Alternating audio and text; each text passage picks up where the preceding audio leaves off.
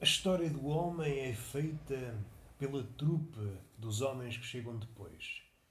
Acontece uma tragédia, seja ela de pendor bélico, seja uma tragédia pessoal, e depois aquilo que fica é interpretado pela vaga de homens que vêm depois.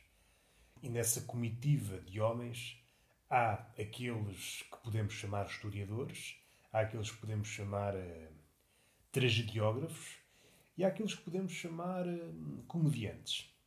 Esses três tipos de homens interpretarão a tragédia à sua maneira. Cada um fará daquilo que está à sua frente uma coisa. Ao olhar para os cadáveres, haverá aqueles que tentarão ocultá-los, há aqueles que tentarão exaltá-los e há aqueles que tentarão, diante do absurdo que é a vida, e neste caso aquilo que possa ter sido originado pela guerra, é um homem num frenesim de, de cólera, de raiva, e após esvaziar esse balão de raiva percebe o quão inútil a sua luta.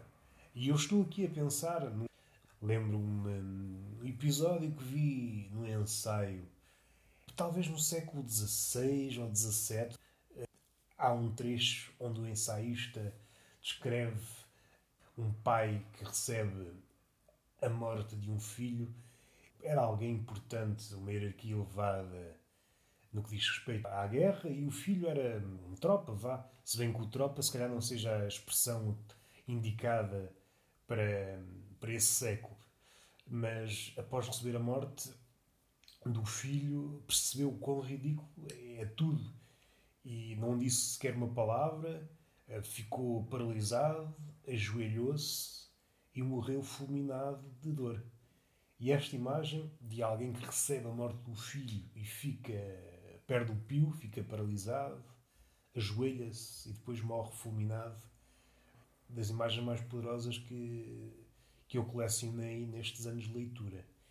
É uma imagem de alguém que percebeu o absurdo disto tudo, o absurdo da guerra, o absurdo de, de combater, de que vale isto tudo, seja a luta de que serve lutar, se, no decorrer dessa guerra perdemos o filho.